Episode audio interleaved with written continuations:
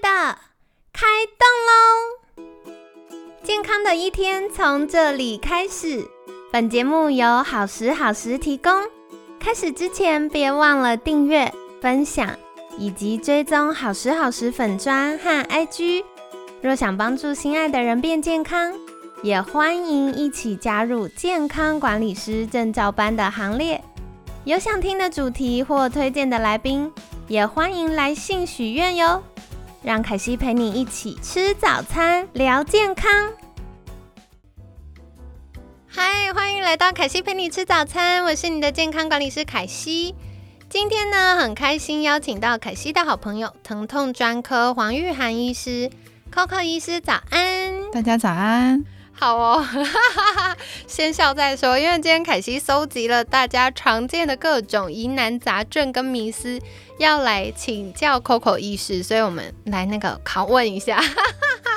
首先第一题，我觉得延伸前面几天我们聊到那个皮蛇的话题啊，就是凯西听过几个说法，想要请 Coco 医师帮我们解惑。第一个是会得到皮蛇。是不是因为小时候得到水泡，然后病毒没有被杀死，所以长大才得到皮蛇呢？嗯，它这个是嗯水痘病毒，那它其实就是呃躲在一般人在感染的时候不会有，因为我们都打过那个疫苗，所以我们在感染的时候其实不太会有症状。可是它这个病毒会躲在我们的神经节里面。然后我们会不知道，可是当我们体，当我们免疫力比较低的时候呢，它就会发作这样子，所以它没有被杀死，它是躲在神经节里面。哦，那是不是小时候没有得过这个水痘就不会得皮蛇？这个应该是说，嗯，因为现在的话都有打那个水痘的小朋友，我们都有接种疫苗，对啊，对啊，所以其实应该是这个病毒我们感染了，然后。就是躲在神经节这样子，嗯，对，嗯，了解，好哦。所以这个呢，就是帮大家解惑一下。不管，因为我觉得有的时候不是说大家有得到病毒或没得到病毒，因为你小时候没有。得水痘，你可能长大也会被其他的因素感染，因为毕竟病毒就是这样嘛。那我觉得关键还是把自己的免疫系统照顾好。如果你身强体壮，它就可以抑制这个病毒不要发作。那另外呢，可惜也常常听到一个说法，就是皮蛇如果超过身体的中线，比如说超过我们这个啊鼻子到斗宅的这个连线呐，还是超过我们的脊椎，就会死掉。那有些长辈是说。皮蛇绕身体一圈，把你围起来的时候就会死掉，这是真的吗？这个其实有很多，就是很多长辈都会很担心。对，那我以前听到一个蛮有趣的，就是公庙可以斩皮蛇。对对对对对。可是其实通常呢，呃，因为皮舍它是沿着我们神经分布，所以它通常都是单边，然后带状分布。那如果说它长整圈，就代表是你。两边的神经都受影响，这个时候比较容易让人家担心的是，是不是你的免疫力跟抵抗力比一般人差很多？所以比较有可能是因为你自己本身的免疫力、抵抗力差，然后可能有一些后续的一些感染，所以才会造成是说，哎，好像长疹圈会比较严重。其实并不是长疹圈比较严重，是因为你本身身体差，所以才会长疹圈，所以原本就会比较严重。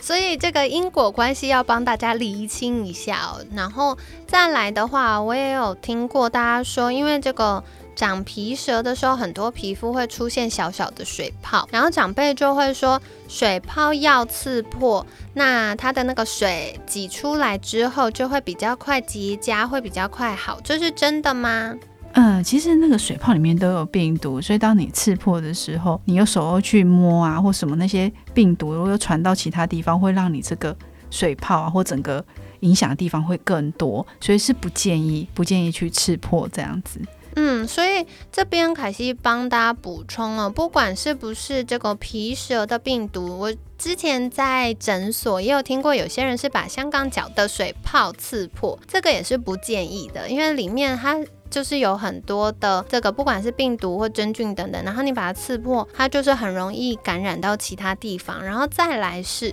你刺破的时候，如果没有好的清洁跟消毒，它其实很容易感染，反而让你的状况恶化。那所以，嗯，一般来说，最重要就是要去看医生啦。如果出现这个水痘或者是啊这个皮蛇的一些征兆的时候，就赶快去看医生。那医生他是需要给你杀病毒的药的。那这样子治疗也会比较快好，然后再来是强烈不建议大家一直去弄你的皮肤跟伤口，因为它很容易黑色素沉淀，就发炎的时候很容易黑色素沉淀，然后那黑色素沉淀会很久很久才退，所以特别是在呃手脚啊或脸部，如果它有感染的话，赶快赶快不要拖，赶快去看医生，去让它的嗯发炎情形是慢慢被抑制的，才不会。有黑色素沉淀或者是其他的后遗症哦，所以就跟大家分享。那下一题呢？下一题，我觉得这个也是常凯西听到，就是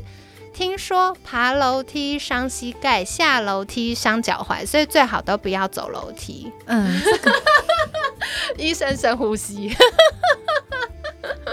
这个呢，其实是这样，就是我们可以看到很多就是长辈。很多长辈或是很多膝盖痛的人，其实他们爬楼梯都没问题哦。可是你问他你怎么下楼梯，通常他们会跟你讲说我是倒退走，他没有办法正常下，他可能要侧边或是倒退走这样子。因为所以其实下楼梯是比较伤膝盖的。那第二个伤膝盖的，其实还有比如说你是蹲着，或者是你是坐矮的板凳，让你的膝盖比你的屁股高，这些其实都是比较伤膝盖的方式。那至于说膝盖痛是不是就不要不要走呢，或者不要爬楼梯？这个反而是对现在来说是比较不好的哈。因为其实你膝盖痛有一部分的原因，你的关节会退化的话，其实这时候你要加强，你要加强你其他的肌肉，比如股四头肌，你要去加强他们的力量，让他们去帮助软骨来保护你的膝盖。所以你这时候不去动，然后你的肌肉掉越多。然后你越不敢动，越动越痛，这样子，这样反而会变成一个恶性循环。对，所以其实如果膝盖痛，如果是老人家啦，不是年轻老人家，我们会先建议是说，哎，其实有一些人，你把你的肚子，或是你减重，其实就不会痛了。真的。对对对。然后第二个就是，我们可以靠一些简单的方式去训练你的肌肉，其实这是蛮重要的。对，所以凯西这边也跟大家分享哦。因为我觉得有的时候，大家呃膝盖痛不舒服的时候，其实我觉得很直觉，我们会想要保护它。可是过去我们认为的保护就是。嗯，要么就用护膝捆起来啊，要么就是尽量不要走路。可是如果没有积极的介入，它其实很容易让我们腿部的肌肉更加流失。那我们要知道，关节它除了啊骨头可以帮助我们维持身体直立之外，更多是旁边的韧带和。就是前后左右上下的肌肉一起去帮忙，所以有个很重要，就是只要是想要保护关节，那那个关节前面跟后面，或者是如果以直立来说，上面跟下面的肌肉段呢，都是需要被加强训练的。但是说回来说回来，也不是叫大家立刻冲去健身房，然后扛那个很重的器械，不是不是，它一样是要循序渐进。那所以刚刚像。呃，Coco 医师有提到，假设是以膝盖来看的话，那小腿的训练跟大腿的训练就很重要。那如果是以髋关节来说，比如说很多人呃长期没有好好使用，或者是因为肌肉流失，所以错误的使用这个髋关节，然后开始要换人工关节的这个状况，那如果想避免的话，就是我们的腿腿的肌肉，还有臀部的肌肉，再来就是我们胸背腹的肌肉就会很重要，所以大家就可以从那个关节的角度来去思考。然后再来的话呢，刚刚有讲到股四头肌，股四头肌就是大腿前侧的肌肉，所以大家想象一下，你要。踩楼梯踩上去的时候，是不是需要把腿抬起来？那抬起来的这个动作呢，就是要用我们股四头肌、大腿前侧肌肉的力量。那另外，不是只有前面肌肉，你后面的臀大肌、臀中肌等等臀部的肌群，它其实也要配合着伸展嘛。然后在腿放下的时候还要收缩，所以这两个肌肉也是。不管是上班族或者是长辈们，要常常留意的。那还有啊，我觉得刚刚 Coco 其实讲到一个大重点，很多都是肚子越来越凸，然后那个重心改变了嘛，所以下背或者是肌肉的那个状况也会容易酸痛啊、疼痛啊，然后这样延伸就会更不想运动。所以适度的瘦身，然后让我们的身体恢复足够的肌肉量。然后在减轻重量的时候，也可以降低对膝盖的压迫哦。这是跟大家分享的。那另外，我觉得啊，这个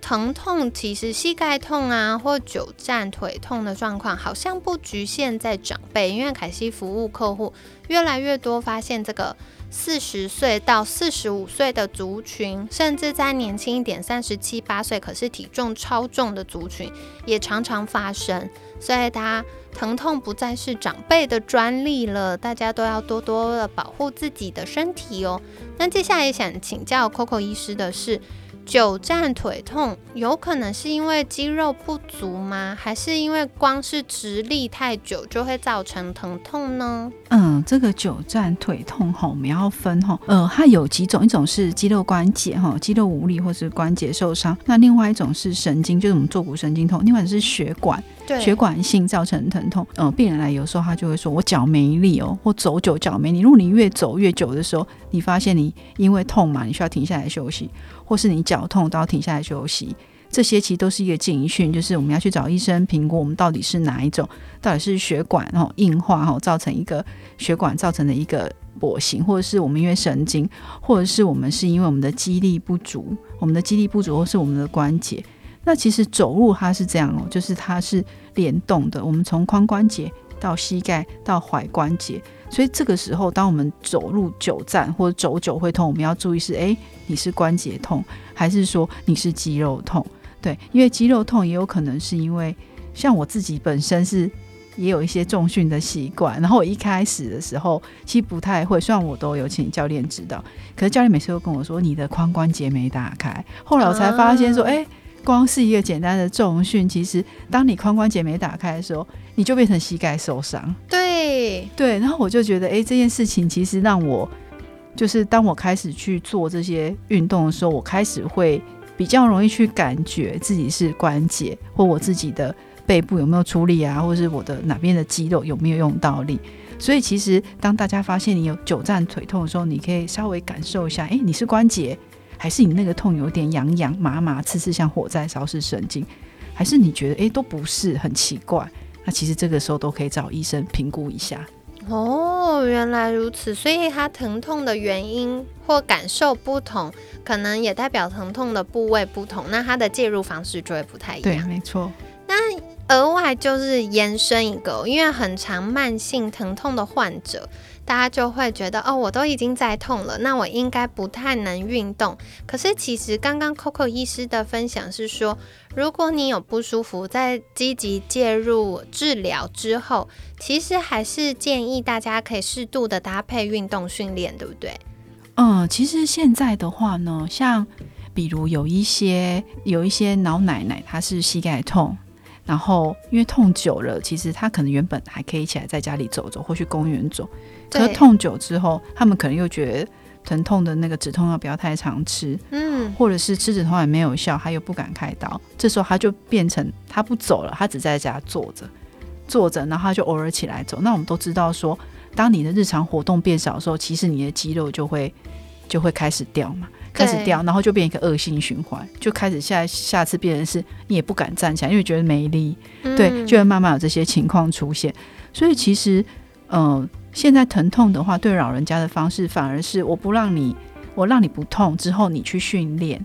你去训练，让你的肌肉强壮起来之后，我们就是再把这个止痛药或是我们这个针再不打。所以有些人会说，你这个针是不是固定要打呢？我就说要看你后续的情况怎么样。如果年轻人，我们当然就是让他不要再受伤，吼，或是他的身体的营养的状况啊，或是他自己的习惯姿势有改变的话，其实比较不会。可老人家，我反而会建议是说，基本上老人家你就是一定要动，因为你不动，你免疫力下降的话，你如果坐久，你免疫力下降，你突然来一个感冒住院，接下来就变得很蛮严重。因为老人家一住院之后，整个肌肉流失，因为是躺着更多，然后到康复期又变得好长一段，所以我反而会跟老人家讲说。你先让你不痛，你日常活动哦，公园啊那些走是一定要的，因为这样的话才会让你整个的身体是好的。这样，嗯嗯嗯，对，谢谢 Coco 医师。我其实之前的经验是我们有服务那个七十几岁的客户，然后男生女生都有，我们就发现以前他们都觉得啊年纪大了啊，就是有些这痛那痛是正常，就是退化嘛，然后或者是他们就会说。嗯，这个年纪大了啊，那身体就节省一点用，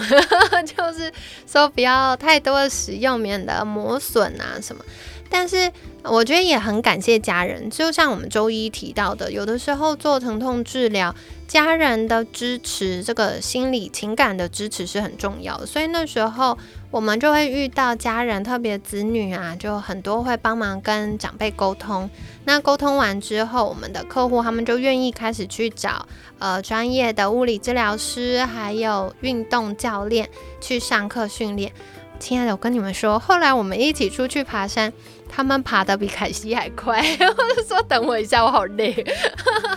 所以其实经过训练，他们是有机会，不只是抑制它恶化，还是有机会积极的健康的。然后再来呢，我觉得我们在台湾很幸福的事情是，其实北中南东。都有非常专业的教练，是针对这个乐龄族群，或者是再往上一点，比较呃在更年长的客户的。所以，呃，不同的族群或不同专业别的教练，他们其实会帮大家做不同的身体评估，然后再接下来设计不同的运动项目。那如果大家家里有长辈，需要做这些运动的评估和设计的话，也可以再跟凯西联络。那凯西可以帮大家介绍哦。那如果你是自己想要有运动评估的话呢，就是现在康心健管学院也有跟一些专家和老师配合，所以我们也可以再帮大家安排适合的运动评估，然后让大家知道，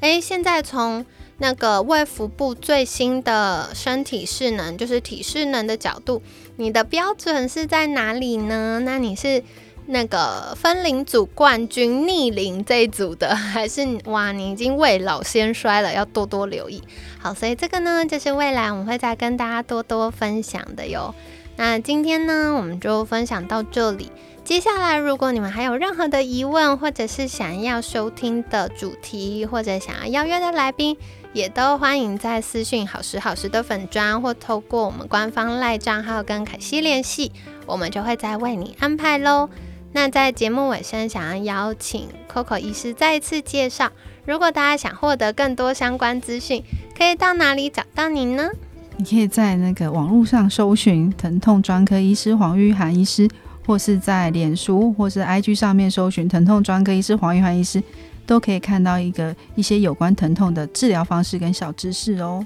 好的，所以相关链接凯西会放在节目资讯栏，欢迎大家可以订阅跟追踪哦。那今天感谢疼痛专科黄玉涵医师的分享，每天十分钟，健康好轻松。凯西陪你吃早餐，我们下次见，拜拜。